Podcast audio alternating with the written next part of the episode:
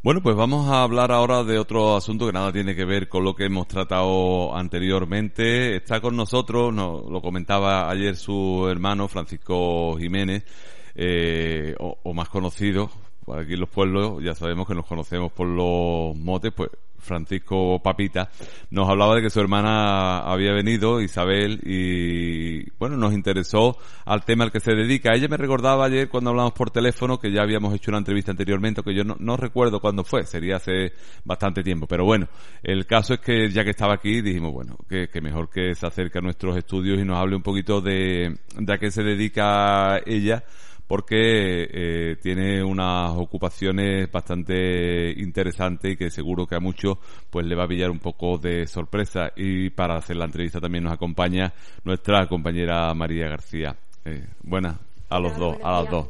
Hola, buenos días. ¿Qué tal? ¿Cómo estamos? Encantada, ante todo, agradeceros la oportunidad de estar aquí compartiendo con vosotros, que me encanta porque no siempre tengo la oportunidad de, estar aquí con mi gente, ¿no?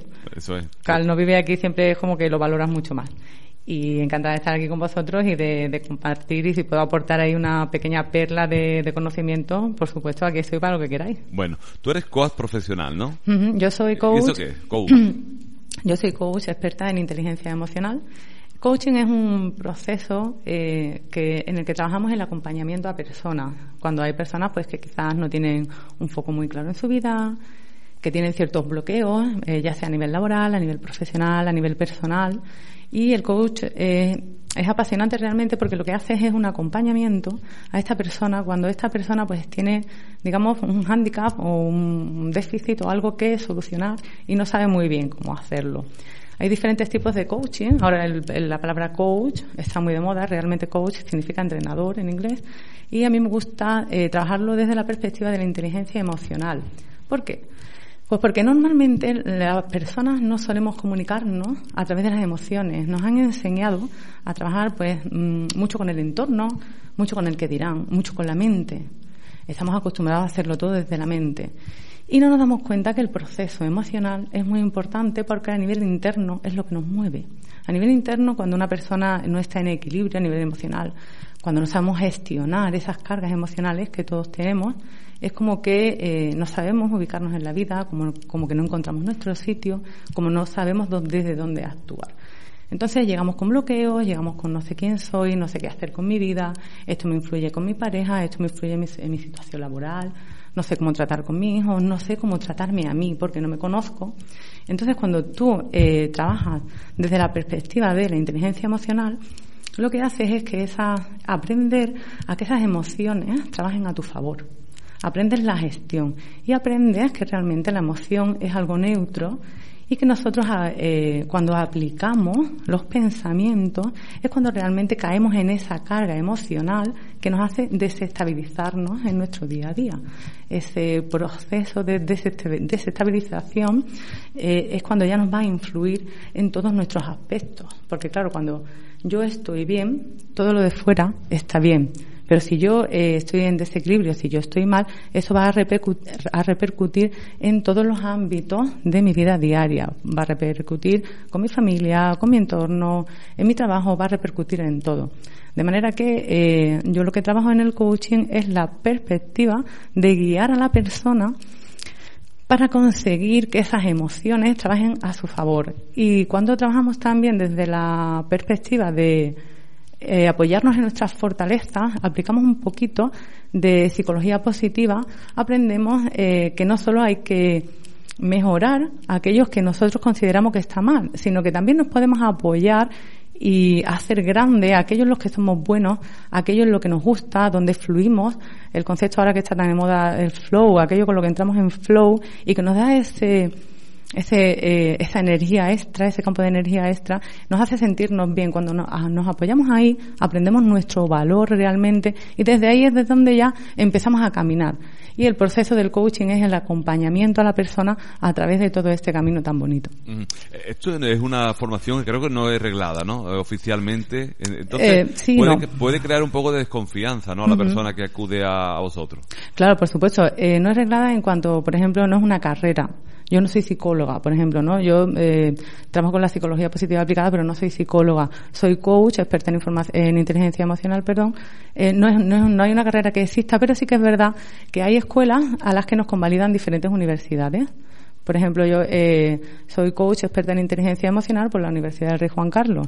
O eh, mi titulación de, yo no soy psicóloga clínica, pero mi titulación de psicología positiva aplicada, este curso superior, me lo avala la Universidad de La Salle o algún tipo de eh, cursos de comunicación no verbal, pues me lo, me lo avala la Miguel de Cervantes de Madrid. Es decir, no hay una carrera como tal, pero sí que nos avalan diferentes universidades a, a escuelas de peso. ¿Cuál es el problema con este tipo de cosas? Que se ve como algo quizás a veces peyorativo en el mundo profesional o se ve quizás como que se desmerece porque eh, digamos que siempre pasa un poco hay un poco de intrusión laboral como en todos los campos, o a veces, como sale tanto en la tele, se da como algo sin importancia, ¿no? Lo hacemos famoso y cualquiera es coach, o te haces un curso de online de cinco horas y ya eres un coach. Eso es como todo. Eh, cuando tú tienes unos conocimientos sólidos, con unas escuelas de nombre, hay diferentes universidades que avalan esos cursos y sí que son, mm, no es una formación reglada, como una, no es una carrera universitaria, pero sí que es una, una formación reglada en cuanto a que es un título universitario, aunque no sea carrera. ¿Y cuál es la diferencia entre un coach y un psicólogo? A la hora de, atender a una persona? Muy bien, pues eh, por ejemplo un psicólogo te escucha y quizás te va a dar unas pautas. El coach eh, nunca le dice a la persona lo que tiene que hacer. Porque nosotros eh, tampoco, bueno, el psicólogo tampoco manda medicación, nosotros tampoco. Hay veces que la persona es psicólogo clínico y trabaja de coaching, veces como en mi caso, que no. Entonces el coach acompaña en el proceso, no le indica tú tienes que hacer esto o tú tienes que hacer lo otro. No, el coach te acompaña en tu proceso ayudándote a través de una serie de herramientas para que tú eh, aprendas a gestionar esa situación desfavorable que tienes en tu vida, pero nunca te va a decir, o si lo haces está muy mal hecho, nunca te va a decir lo que tienes que hacer es esto o no te va a dar unas pautas clínicas como tal, ¿no? El coach no tiene esa, esa parte, digamos, científica que es lo que tiene el psicólogo clínico. Es simplemente el proceso de acompañamiento a través del camino con la persona. Y trabajamos con una serie de herramientas diseñadas, diseñadas para la ocasión. Pues, por ejemplo, hay, si tú eres un coach ejecutivo, tienes una serie de herramientas enfocadas a una empresa. A mí me gusta mucho el tema eh, desde la perspectiva de la inteligencia emocional porque es cuando sacas más partido a las personas a nivel individual a nivel personal y, es muy satisfactorio porque ves cómo la persona va evolucionando. Y no es que sea gracias a ti, es gracias a la persona, pero tú formas parte poniendo tu granito de arena en esa en ese compartir con la persona. Estás para compartir el proceso, no estás para decirle lo que tiene que hacer. Pero compartir lógicamente será dando alguna serie de consejos y de pautas para hacer su vida más llevadera dentro de ese problema que tiene, si no, ¿qué sentido tendría, no? Claro, sí, sí. Nosotros no damos consejos. El coach no te va a dar ningún consejo. Nosotros... Entonces, ¿qué es lo que hace? Eh, pues yo eh, entablo una sesión con la persona, la persona me cuenta lo que le pasa y a través de una serie de herramientas veo el punto de partida de esa persona Imagínate, bueno, te voy a explicar una, porque quizás así sea más fácil. Nosotros acompañamos en el proceso hablando con la persona, pero yo no, en ningún momento le digo a la persona lo que tiene que hacer, porque eso es una decisión suya. Yo puedo, quizás en un momento dado, y no siempre, a lo mejor no es correcto darle la, dar tu opinión es ayudarla, guiarla, porque cuando las personas estamos dentro de Pero sin dar la opinión ni dar consejos como la guía. Hombre, no es que no des un... Tú, tú sí que puedes dar un consejo, eh, lo que no puedes hacer es decirle a la persona lo que tiene que hacer y seguir a través de herramientas. Tú no das un consejo, tú haces que la persona sea consciente de cuál es el problema y de cuál es la solución a ese problema. Pero eso no implica que yo a ti como persona te diga lo que tienes que hacer ni te dé un consejo como tal, simplemente a través de lo que nosotros hablamos y de una serie, una serie de herramientas, yo te voy guiando a que tú tomes conciencia de ese problema o de ese hándicap que quizás no estás viendo en ese momento y a través de una serie de herramientas de gestión, tú mismo vas a ser el que ponga solución a tus problemas porque lo vamos a trabajar juntos. Pero tú eres el que va a tomar conciencia del problema. Porque si yo tomo conciencia de tu problema, soy yo quien lo está solucionando, con lo cual, a nivel psicológico y a nivel emocional, tú te sigues quedando con tu problema. La siguiente ocasión de tu vida que, tengas que aparezca un problema parecido, no vas a ser independiente para gestionarlo porque tú no has trabajado ese problema, yo te he dado la solución. Eso no es un proceso correcto. Imagínate, eh, cuando empezamos un proceso de coaching, la primera herramienta eh, con la que trabajamos es em, establecer un objetivo y eh, establecer una meta. Porque una meta puede ser, quiero cambiar de trabajo, tengo un problema con mi pareja, no sé cómo tratar con mi hijo, ¿vale? Entonces establecemos una meta y nos enfocamos a esa meta. ¿Qué es lo que yo quiero hacer?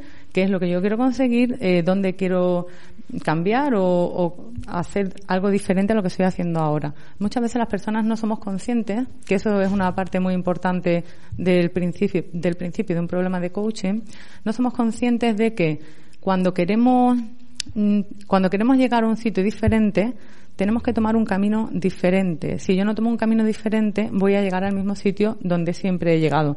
A veces, cuando estamos dentro del problema, no somos conscientes. Normalmente, eh, cuando tenemos un problema, la mayoría de las personas solemos pensar mucho en ese algo que nos pasa empezamos a dejarnos envolver por nuestro pensamiento. Pues imagínate, no sé, no tengo dinero, ¿no? Que es un problema muy común de la mayoría de las personas. No tengo dinero, a ver cómo pago el alquiler, no sé cómo voy este mes, no voy a llegar, necesito esto para el chiquillo, ahora viene la época de colegio. Empiezo a, empiezo a generar pensamientos que me van envolviendo, de manera eh, eh, que al final tengo la impresión de que como que yo me estoy quedando dentro de todos esos pensamientos y no sé cómo salir. Cuando hay una persona externa a esos pensamientos que yo tengo, es como que tiene una visión más clara. El coach me va, me va a mostrar esa visión más clara y a través de, los, de, de las herramientas yo voy a aprender a discernir cómo salir de ese tipo de pensamientos que tengo para poder gestionarme a mí. De manera que lo primero que hacemos es establecer una meta, establecer unos objetivos y el segundo paso, eh, trabajamos con una herramienta que se llama, bueno, el nombre más conocido es una tela de araña o una rueda de la vida, que está dividida como en ocho sectores, en ocho quesitos, y ahí están diferentes ámbitos, pues el económico, laboral, familia, espiritual, mental, y establecemos en qué nivel nos encontramos en cada uno de esos campos, del 0 al 10, en qué nivel estoy. Y eh, una vez que terminamos esa rueda, hacemos que la persona, son como unos quesitos, hacemos que la persona haga una línea unificando todos los quesitos. ¿Pero es una especie de Es una herramienta. No, no tiene nada que ver con el diagrama. No. Eh, a ver, por una parte está el coaching y por otra parte está el enneagrama. El yo a veces auno las dos cosas porque son dos terapias con las que yo trabajo, ¿vale? El enneagrama es una herramienta de autoconocimiento para trabajar contigo mismo y para poder conocer, mm, para mejorar nuestra comunicación y nuestras habilidades sociales tanto con nosotros como con las demás personas. Eso por una parte. Y el coaching está por otra parte. Yo trabajo las dos porque he hecho un trabajo de unificar eh, el conocimiento de Enneagrama con herramientas de coaching que he creado para mis cursos y mis charlas, mis talleres. Conocimiento de Enneagrama más terapias de coaching aplicadas al Enneagrama para tener esa fusión de, la, de, de, de las dos terapias, pero no tienen nada que ver en sí. Lo que yo te hablo son herramientas de coaching, es coaching puro y duro que yo aplico a la parte emocional de las personas, porque cuando nosotros no estamos bien con nosotros mismos, por muy bien que esté nuestro entorno, nosotros no vamos a estar bien. Entonces, lo que te decía, una vez que yo unifico eh, en esos campos de mi vida cómo estoy, a través de esa puntuación puedo ver que la rueda eh, tiene desniveles, que no es una rueda que tiene picos, que tiene zonas que a lo mejor he puesto un 1, otras que he puesto un 9. Si eso, si eso fuese una rueda, con esa rueda yo no podría caminar por la vida. Vamos a trabajar en esos sectores que están en desequilibrio, porque posiblemente sean esos sectores los que me hacen eh, no tener eh, eh, o tener ese problema o ese algo que yo quiero solucionar en mi vida. Entonces, enfocándonos ahí, empezamos a trabajar ya a nivel emocional. Si fuese en una empresa, pues trabajaríamos el déficit que hay a nivel ejecutivo, a nivel laboral o a, otros niveles. Yo me he especializado en el nivel emocional porque me interesa mucho el bienestar emocional de las personas. Es, lo que me gusta hacer. Porque ves el resultado muy cálido, ves como la gente cuando habla contigo en la primera sesión, aunque no haya hecho ningún tipo de herramienta, simplemente hablando, ya se descarga y ya se ve con otra perspectiva. Porque cuando ves, cuando tú tienes un tienes un problema, empiezas a pensar sobre ese problema, te quedas dentro de esos pensamientos y no ves una salida. Cuando tú eso lo hablas con otra persona, y hay personas que no se atreven a compartir con las personas de... Muchas veces nos pasa que no nos atrevemos a compartir con las personas de nuestro entorno es curioso que eh, cuanto más cercano sea una persona, eh, menos hablas a veces de tus problemas más íntimos. Y no somos conscientes de que, de que esto nos pasa porque tenemos miedo a ser juzgados. Por eso es mucho más fácil hablar con un profesional o con alguien que tú no conoces porque no tienes ese miedo a que te juzguen. Entonces tú te abres totalmente. Esa persona ha visto tu problema, pero no está dentro de tus pensamientos tóxicos, no está dentro de esa carga emocional en la que tú estás. Con lo cual puede decirte, oye, quizás no has visto que aquí tienes un camino, aquí tienes otro, aquí tienes otro, aquí tienes otro. Yo no te voy a decir qué camino vas a tomar, pero como yo estoy fuera de tu problema, sí que puedo decirte, oye, de todos, de todos estos caminos, ¿cuál te interesa? Recuerda que tu meta es esta. Tus caminos son estos, ¿cuál quieres tomar? a través del camino que tú quieras tomar, yo te puedo ayudar. Si tú eres una persona que no eres feliz en tu vida porque tienes mucho sentimiento de culpa, vamos a trabajar la culpa. ¿Cómo la vamos a trabajar? Pues a través de herramientas de coaching.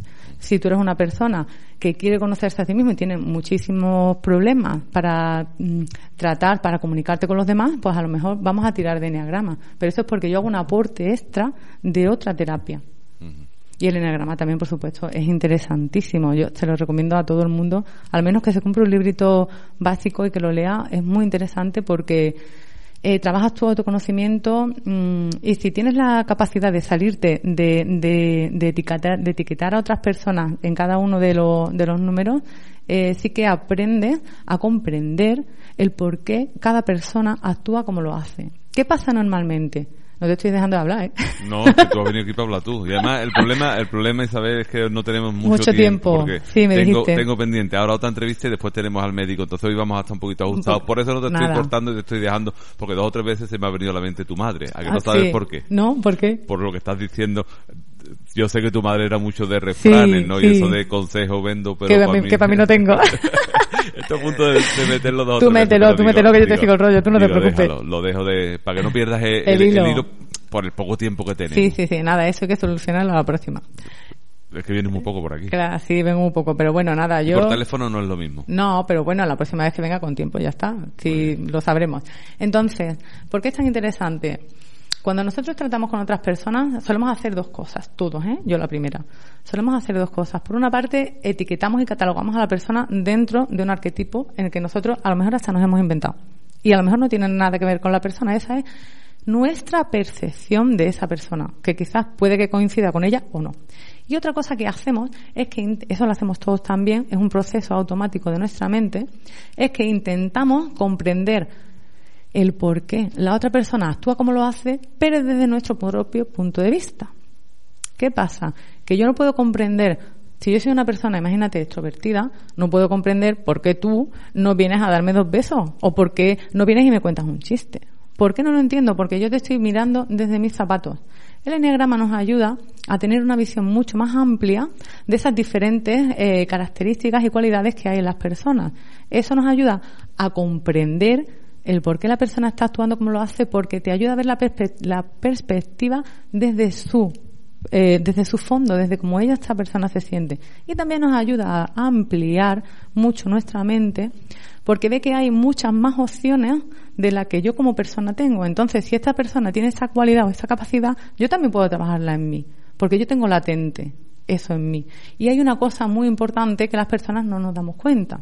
Y es que cuando nosotros ampliamos nuestra mente, cuando nosotros abrimos nuestra mente y adquirimos una serie de conocimientos, nuestra mente ya nunca jamás va a volver a su estado original.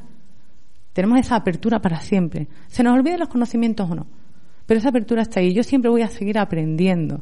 Y el enneagrama, como hablábamos, es algo que nos va a ayudar mucho en cuanto a las habilidades sociales, porque eh, tú adquieres la capacidad de comprender a la otra persona y además de relacionarte de otra forma porque tienes ese, digamos, conocimiento y ese conocimiento te da seguridad a la hora de tratar con el otro. María, ¿tú tienes alguna duda o mucha? O... Uy, yo siempre tengo muchas que, dudas. Que sean facilita, que sean facilita. no, pero me estaba fijando aquí varias cosas que has dicho, pero por ejemplo con esto del eneagrama, mira, yo ayer ya para informarme. Muy bien haces el típico test de internet de, ah, ¿y tú a qué grupo pertenecerías, por ejemplo?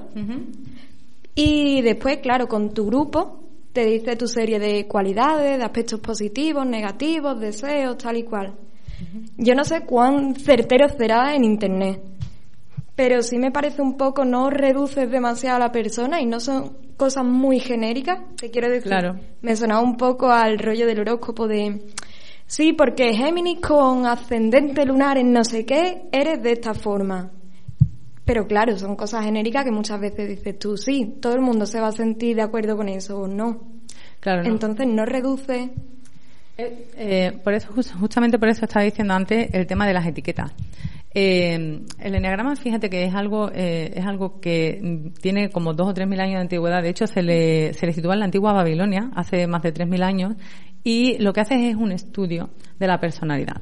De manera que eh, lo que hacemos es que eh, digamos que entre comillas eh, se catalogan las características de nueve tipos de personalidades diferentes. Aquí porque no tenemos ninguno, pero el enneagrama ya lo habréis visto es un eh, se representa con un símbolo, se trabaja a través de un símbolo y cada uno de esos mm, de esos grupos como tú le, como tú le llamabas se llaman eneatipos. Entonces cada, a cada eneatipo eh, se le asigna una serie de cualidades eh, tanto a mí me gusta decir, no me gusta decir la, utilizar la palabra negativa, entonces yo siempre me gusta hablar de fortalezas y de puntos de mejora, ¿vale? Para trabajar. Y cada personalidad tiene, eh, como tú muy bien has dicho, asignado una serie de características. Eh, no existe una personalidad pura. Nadie es un eneatipo 1 puro o un eneatipo 4 puro. Partimos de esa base, partimos de la base de que todos tenemos todas las características dentro de nosotros. Lo interesante del eneagrama es que yo tome conciencia de que si yo me identifico con un eneatipo 3, eh, puedo tener acceso a potenciar esas características del eneatipo 6 que están latentes en mí. Cuando yo tomo conciencia de eso, sé que puedo trabajarlas y hacer que actúen a mi favor. También sé, eh, porque no estamos viendo el símbolo, pero bueno, si alguien de lo- alguno de nuestros oyentes está interesado, imagino que lo buscará. Eh, en este símbolo, que es como parecido a una estrella, podemos ver que los nueve puntos están relacionados. Cuando estos puntos, eh, cuando esto, un eneatipo se relaciona con otros dos a través de las líneas que forman este, este símbolo, este símbolo, empiezo por deciros que está compuesto por un triángulo dentro de un círculo y lo rodea una, hay una figura, una figura que se llama hexada. Y a través de estos tres símbolos es que se forma la figura del eneagrama.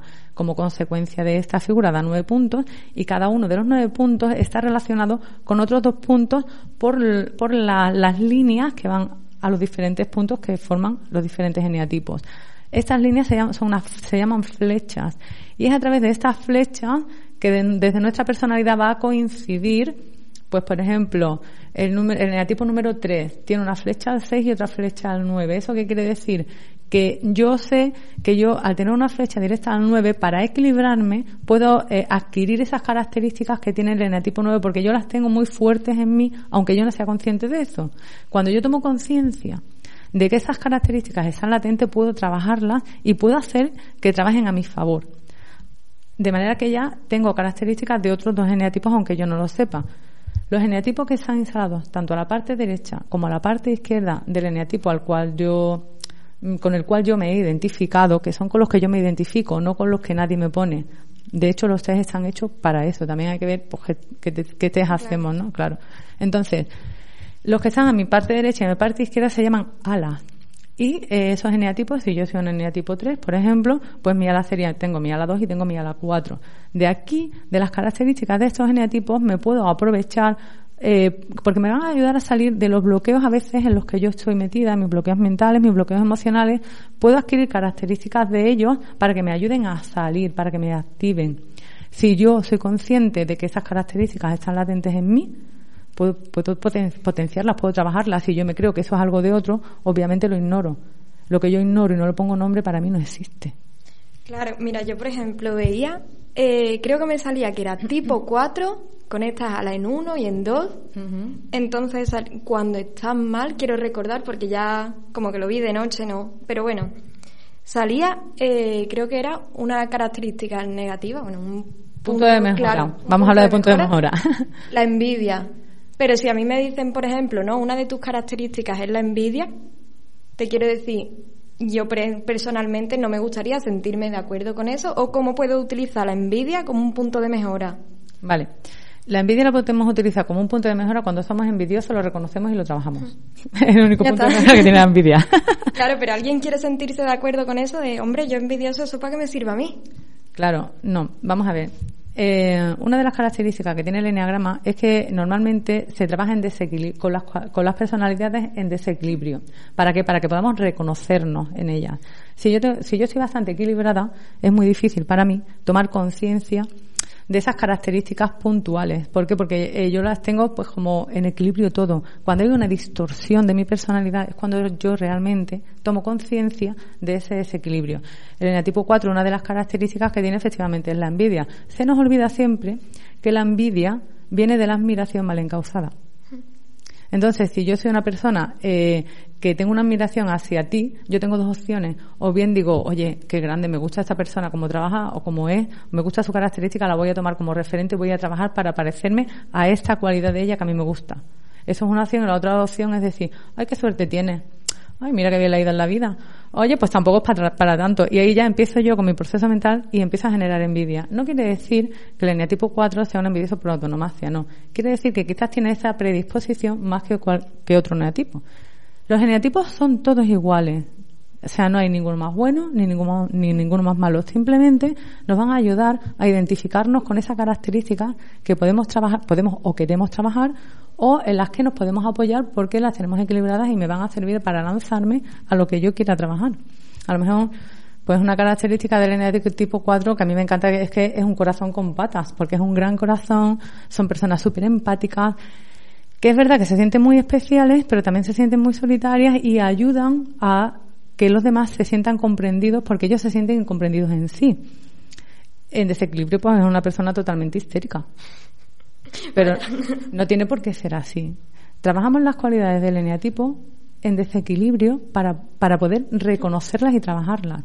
Imagínate, yo siempre digo, eh, cuando trabajo con el eneagrama, me gusta decir que eh, los números, los eneatipos, son como los colores, los colores del arco iris. Todos son bonitos y todos están ahí, no hay ninguno mejor que otro. Simplemente es necesario trabajar la alquimia con ellos para poder estar en equilibrio con nosotros mismos y además, qué bonito es cuando puedes entender el por qué cada persona actúa como lo hace, porque llegas a la persona de otra manera y la manera de comunicarte, la manera de entablar relaciones, todo cambia. Y cuando tú cambias, lo de fuera también cambia. Pues he pensado sobre la marcha cambiar porque eh, la entrevista con Pulido ya la hemos grabado esta mañana bien temprano porque es profesor y da igual que la pongamos mañana. Así que tenemos por lo menos unos 20 minutillos más para seguir charlando. Así a, que... A ver si ahora se me van a acabar las cosas. Te va a quedar sin argumento, ¿no? no, porque todavía no hemos hablado de las flores de Bach. También, también. Bueno. Más cositas. Vale. Que no sea difícil, por favor. Bueno, no sé. que no, mujer. Me recordaba ya hace también el test a este otro que hay, que también ha hecho todo el mundo alguna vez, de las 16 personalidades. Ese no lo conozco yo. ¿No? Es otra forma de catalogar al final. Pero, a lo mejor, ¿de pues, qué herramienta se trata? ¿De enneagrama también? No. No, no es un enneagrama. Eh, si quieres te puedo pasar un poco de información. Sí. Pero venía a ser eso y al ser 16 personalidades. O sea, es que me recordaba un poco uh -huh. también las características y quiera que no quería preguntarse por, por, o sea, quería preguntarte por eso, ¿no? Porque es un espectro ya más amplio en el que catalogar. Sí, sí, yo de ahí no puedo no puedo hablarte nada Claro, porque no, no- no- o sea, si me dijeras el nombre a lo mejor te diría, ay, pues me suena, tal, pero no tengo ni idea de qué herramienta es. Eh, pero lo que sí es verdad que es necesario que tengamos en cuenta eh, que esas cosas no son cosas totalmente eh, a tomar, para tomarlo todo al pie Claro, de la pie de letra. la letra. Claro, eh, son cosas, estas cosas son herramientas para que nosotros, para ayudarnos a, transformarnos, para ayudarnos a crecer, para ayudarnos en nuestra evolución. Hay quien quiere eh, que quien quiere eh, trascender un problema personal, hay quien quiere trabajar a nivel interno en el autoconocimiento, hay quien quiere trabajar en su entorno laboral pues porque tiene una situación que quizás no sabe cómo gestionar. Entonces, lo importante de todo este tipo de cosas no es un dogma. Ni el enagrama es un dogma, ni el coaching es un dogma, ni nada con lo que trabajemos es un dogma. No podemos trabajar con algo que nos esclavice, ni que nos etiquete, ni que, no, ni que nos haga una estructura sólida de la cual no podemos salir, porque eso sería un desequilibrio. Simplemente son herramientas que están a nuestro alcance para mejorar nuestra evolución, para que podamos transformarnos, para que podamos trascender situaciones, bloqueos de los que a veces no sabemos cómo salir y como una herramienta que es trabajarla de manera eh, en la que le podamos sacar provecho. ¿Qué es lo que no es bueno? Pues, por ejemplo, hay gente que dice, yo soy un eneatipo 1 y de ahí no salgo. No, perdona, tú eres una etiqueta. Tú te estás poniendo una etiqueta. Tú no eres una etiqueta ni eres un eneatipo. Tú eres una persona con ciertas características que se ha identificado con las características de este eneatipo y lo correcto es que tú sepas que puedes salir de ahí porque el punto básico es que todos tenemos de todo y que las emociones es algo común en todas las personas que Quizás tú tienes una mm, que sea mm, más destacada y yo tengo otra que sea más destacada, pero todos pasamos por todos los estados emocionales, porque todos vivimos aquí. Es decir, lo importante no es que yo me etiquete en un sitio, lo importante es que yo tome conciencia de que tengo muchas posibilidades, hay un abanico de posibilidades abiertos para donde yo puedo trabajar. Y cuando yo tengo conocimiento de eso es cuando puedo hacer que actúe a mi favor. Si yo no conozco la herramienta, obviamente pues no, no, no puedo aprovecharme de ella. Lo importante es eso, salirnos de la etiqueta. De hecho, la forma de trabajar es ampliar la mente de la persona para que sepa qué características de este, de este de este y de este también las tiene la persona. No etiquetarlo ahí. Claro que puedes tener una tendencia, pero siempre también hay que tener esta predisposición al cambio, no decir yo soy este tipo y ya encerrarte ahí. Por supuestísimo. Mira, ahora que me lo dices, para el tema del cambio, que es muy interesante, la gestión del cambio, yo siempre recomiendo un libro súper básico, súper fácil de leer, que no recuerdo el escritor, pero es muy conocido, se llama ¿Quién se ha llevado mi queso? Ese libro es muy básico, es como tipo cuento, pero es súper recomendado en muchísimas empresas, sobre todo ahora que estamos haciendo la transición de las empresas, ahora pues con el tema online, que todas las empresas se quieren informatizar y con los procesos de cambio hay muchas resistencias. Entonces, cuando hay resistencia al cambio es porque las personas tenemos miedo, tenemos apegos, tenemos inseguridades, no sabemos cómo hacerlo. Y ese libro es muy pequeñito, es muy, tiene una lectura muy fácil y te ayuda a ver desde una perspectiva diferente la actitud de una persona con resistencia al cambio y la de una persona con eh, proactiva y que quiere trabajar en el cambio. Además es súper curioso porque ni siquiera habla de personas, habla de dos ratones, con lo cual no te vas a sentir identificado, te puedes sentir identificado con el hecho, pero no te sientes agredido como persona. ¿Qué pasa? Que cuando nos sentimos agredidos en nuestro ego, las personas tendemos a rechazar lo que viene de fuera. Si yo me voy a sentir agredido o me siento en peligro como persona, voy a rechazar ese cambio que me están proponiendo. Sin embargo, cuando yo no me identifico, simplemente veo un hecho, cuando yo no me identifico porque no, no, me estoy sintiendo agredido yo, sino estoy viendo una serie de hechos, es mucho más fácil aceptar y comprender. Este libro es muy básico, muy finito, muy fácil de, entender y es interesantísimo para trabajar la gestión del cambio. Spencer Johnson es el autor. El, autor. No me acuerdo porque me lo leí hace mucho, pero suelo recomendarlo porque me parece súper interesante. Además es un libro barato que al acceso de cualquiera y cuando hablamos de gestión del cambio, eh, a veces eh, la gente se va directamente a poner el foco en el trabajo. Pero no, no. Gestión del cambio es que yo soy una persona envidiosa y quiero, quiero, quiero quitarme la envidia porque me hace daño a mí y, quiero aprender a mirar a un referente sin que me duela. Porque se nos olvida que los procesos emocionales, todas las características, todas las emociones en desequilibrio, al primero que le hacen daño es al que las siente. O sea, si yo, si yo te tengo envidia a ti, la envidia no te afecta a ti, me está afectando a mí. Si yo tengo rabia contigo, a ti no te afecta mi rabia, me afecta a mí. Si yo soy una persona rencorosa, a lo mejor tú ni te enteras. Yo sí. Por lo tanto, la gestión del cambio se puede aplicar a todos los aspectos de la vida de una persona. No hace falta que sea un empresario para que se lea, el libro. ¿Sabes? Es muy interesante. Porque por ahí se empieza. Claro, me resulta también muy curioso con esto que decía, porque por ejemplo antes hablabas de, bueno, gestionar este tipo de emociones para estar bien con uno mismo, para así también estar bien con el entorno. Pero yo esto lo consideraba como que siempre lo había pensado un poco al revés. Hablabas antes, por ejemplo, de problemas con el dinero. ¿No sería un poco, claro, es un problema, por ejemplo, yo tengo problemas con el dinero, pero cuando tú tienes ese problema, que no te deja pensar en otra cosa, Claro, es difícil salir de ahí, ¿no? Porque para estar bien mentalmente tienes que tener una cierta estabilidad, una serie de problemas controlados que si esos problemas, hoy perdón, están ahí latentes, ¿cómo haces para ¿Qué viene primero? Los problemas no están latentes, los problemas están físicamente. Si el problema está latente, tú no te das cuenta, no lo puedes gestionar. Ahí hay un peligro. Yo cuando viene alguien y me dice, no, es que tengo este problema, le digo, mira, no te preocupes, tienes el 50% del camino hecho. Porque una vez que yo tomo conciencia de que tengo un problema y tengo esa predisposición, lo que me queda es gestionarlo. El problema está cuando el problema está latente y yo no lo reconozco. No hablamos de lo, eh, cuando hablamos de gestión, no hablamos solo de gestión externa, hablamos de gestión interna. Quizás cuando yo tengo un problema con mi entorno, sea dinero, trabajo X, lo que yo puedo cambiar, si yo no puedo cambiar ese problema, yo no puedo gestionar ese problema porque no está en mi mano, porque no depende de mí, yo solo puedo trabajar mi actitud. Entonces esa gestión se convertirá en gestión de pensamientos. Imagínate, yo digo, madre mía, me he quedado sin trabajo, no puedo pagar el alquiler, no tengo dinero, ¿qué voy a hacer? Madre mía, me van a tirar de la casa. Y yo empiezo a, a generar mi mente, que de naturaleza intrínseca es pensante, empieza a generar una serie de pensamientos que, como hablábamos antes, me van envolviendo. Me van envolviendo ese tipo de pensamientos, ya verás tú, el chiquillo no tengo para comprarle ropa, llega al colegio no tengo para comprarle los libros, ahora a ver cómo lo hago. Y yo misma me voy envolviendo dentro de esos pensamientos tóxicos que me están envenenando. Porque todo eso se traduce en cargas emocionales, no solo el pensamiento. Cuando yo tengo una emoción, la emoción podemos decir que es algo neutro. ¿Vale? Yo digo, no tengo dinero, vale, pues a ver cómo lo soluciono. Pero cuando yo empiezo a pensar que, que agobio tal, yo empiezo a sentir ansiedad, empiezo a no poder respirar, ya tengo ganas de llorar, ya me pongo triste, ya cojo una depresión. ¿Cuál es la diferencia? Que ese, esos pensamientos negativos se convierten, podemos decir, para explicarme un poco mejor, en una nube que me envuelve y no me permite ver nada. Ahora voy a ser yo y voy a cambiar mi actitud. Voy, voy a ir a ver a un coach que me va a decir, venga, vamos a cambiar, vamos a ver cómo lo podemos hacer, a ver si puedes cambiar tu actitud. Entonces yo empiezo a decir, vale, no tengo dinero, no sé cómo voy a salir de aquí, tal pascual, ¿no? El mismo proceso de antes. Y digo, vale, pero es que le voy a pedir a esta, a mi amiga fulanita, que está mejor, a ver si puede ayudarme pagándome la mitad del alquiler. Y cuando yo empiezo a trabajar, se lo devuelvo, pero es que no tengo trabajo, madre mía, no tengo trabajo, y vuelvo a caer ¿eh? en, el, en, el, bucle. Caemos en estos bucles, ¿no? De pensamiento.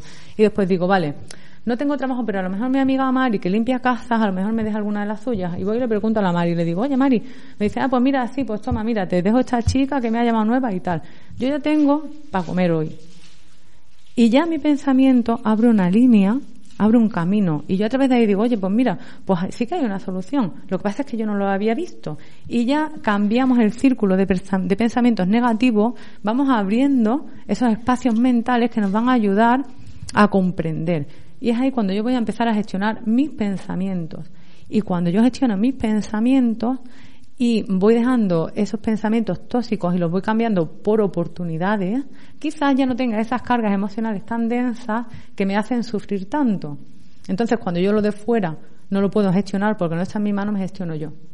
Y cuando mi actitud cambia con lo de fuera, quizás el agobio era lo que no me estaba dejando ver las soluciones. No, sé, si contesta eso a tu pregunta. Sí, pero a la vez pienso que tiene que ser muy complicado, ¿no? Porque cuando tú entras en esta nube de ansiedad y tú piensas, vale, tengo este camino, pero a la vez hay mucha incertidumbre, ¿no? En el sentido de, vale, es un camino, pero no seguro, me da miedo porque, te quiero decir, puede ser que sí, pero a lo mejor me llama esta chica, pero no soy suficientemente o no me coge porque hay otra delante. Claro. Tiene que ser muy difícil librarte de esta ansiedad cuando estás en una situación. Claro. Es muy difícil, es muy complicado y necesitas mucha constancia porque yo te estoy hablando de un trabajo interno en la persona. Y este trabajo interno no va a ser solo porque yo no tenga trabajo, va a ser un trabajo interno en mi vida. Yo te, estoy hablando de un cambio de hábitos, te estoy hablando de un cambio, eh, de una mejora en mi forma, en mi, en mi evolución. Entonces es muy, eh, es difícil, es complicado y es trabajo personal, te estoy hablando de un trabajo personal. Por supuesto que es difícil, porque la situación difícil va a seguir estando hasta que desaparezca o hasta que yo tenga la capacidad de salir de ahí por donde sea. Y si a mí me viene ese pensamiento de a ver si cogen a la fulanita que estaba antes que yo, bueno, pues no pasa nada, pues igual que me ha salido esta casa, voy a ver si me sale otra. Que me salga otra o no, no va a estar en mi pensamiento. En mi pensamiento va a estar mi capacidad, mi capacidad de gestionar mi sufrimiento, mis sentimientos, mi agobio, mis emociones. Por supuesto que es difícil. Y cuanto más difícil es el problema, más difícil es la gestión. Y cuanto menos se ha trabajado la persona, más difícil es la gestión. Pero si yo no empiezo, nunca lo consigo. Claro, pero siempre todavía existe mucho recelo, ¿no? Con Por este tipo de cosas. Porque no Igual que visitar a un psicólogo. Porque no son conocidas, claro que sí, claro que existe recelo, porque es algo desconocido. Además, mira, te voy a decir más. Primero que es algo que es bastante desconocido. Y segundo, eh, que las personas tenemos una actitud de defensa a lo que no conocemos. Y después, por otra parte, eh, está la parte de eh, yo no lo sé, no puedo hacer nada. Cuando yo sé que esto existe, tengo que hacerme responsable de y tengo que trabajarlo.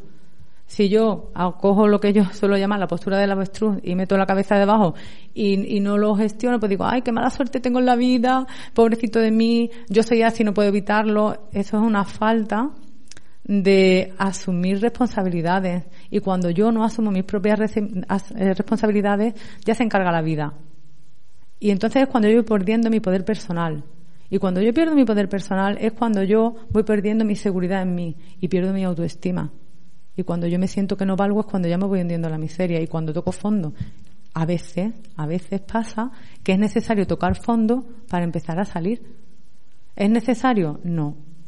A veces pasa así. ¿Por qué? Pues porque eso está en el, en el aprendizaje de la persona y también está lo que la persona quiera crecer, quiera avanzar. Hay gente que quiere y gente que no quiere. Pues luego ya es que eso es un trabajo interno de cada uno de nosotros. Siempre es mucho más fácil, ¿no? Pensar, bueno, es que este problema, pero la culpa no es mía, esto es externo y siempre te quitas tú la carga. Claro, eso se llama eh, tirar, balón, tirar balones fuera, pero también ten en cuenta que todo, toda la responsabilidad que yo no asumo, todo eso que yo no cojo, lo coge la vida por mí. Y todo eso, todo eso, todo lo que yo no asumo es poder sobre la situación que yo estoy perdiendo. Y todo el poder que yo pierdo, ¿quién lo coge? Porque yo no.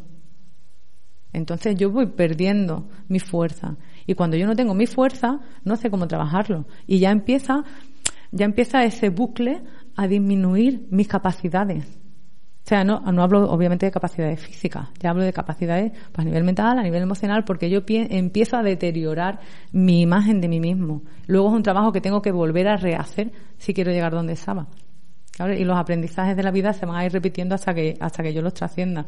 Es un mundo muy desconocido, es algo laborioso, pero también tengo que decirte que es algo eh, reconfortante y que te sientes muy bien cuando te sientes capaz de seguir adelante en la vida y cuando tienes el timón de tu vida tú. Gestionas tú y tus responsabilidades las asumes tú. Porque luego, al fin y al cabo, ¿sabes qué pasa? Que cuando yo, eh, todo lo que hacemos en la vida tiene unas consecuencias.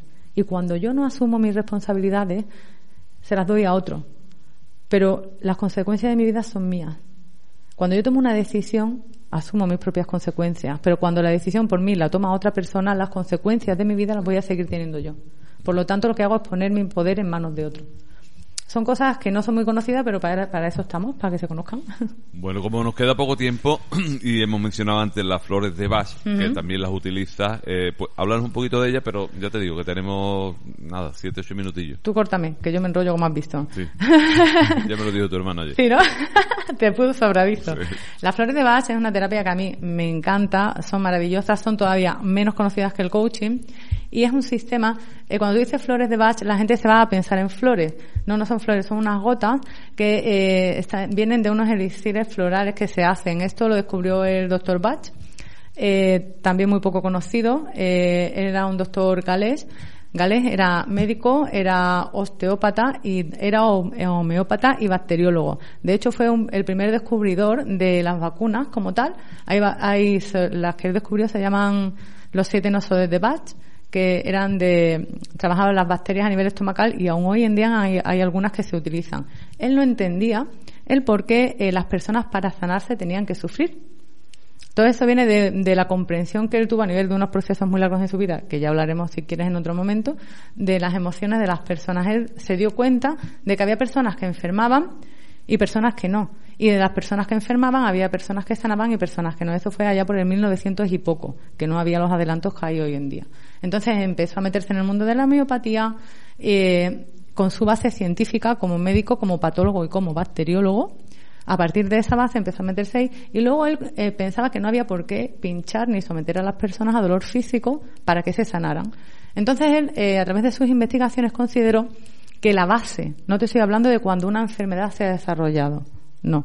Estoy hablando de que la base de todos los problemas de las personas vienen de las emociones. Entonces, eh, digamos que descubrió y trabajó un sistema floral a través de X flores que él recolectaba, trabajaba unas esencias, algunas las trabajaba eh, a través de la, de, de, la forma solar, las destilaba a través del sol y otra a través de la cocción, cuando eran árboles y arbustos, y a través de ahí sacaba unas esencias florales.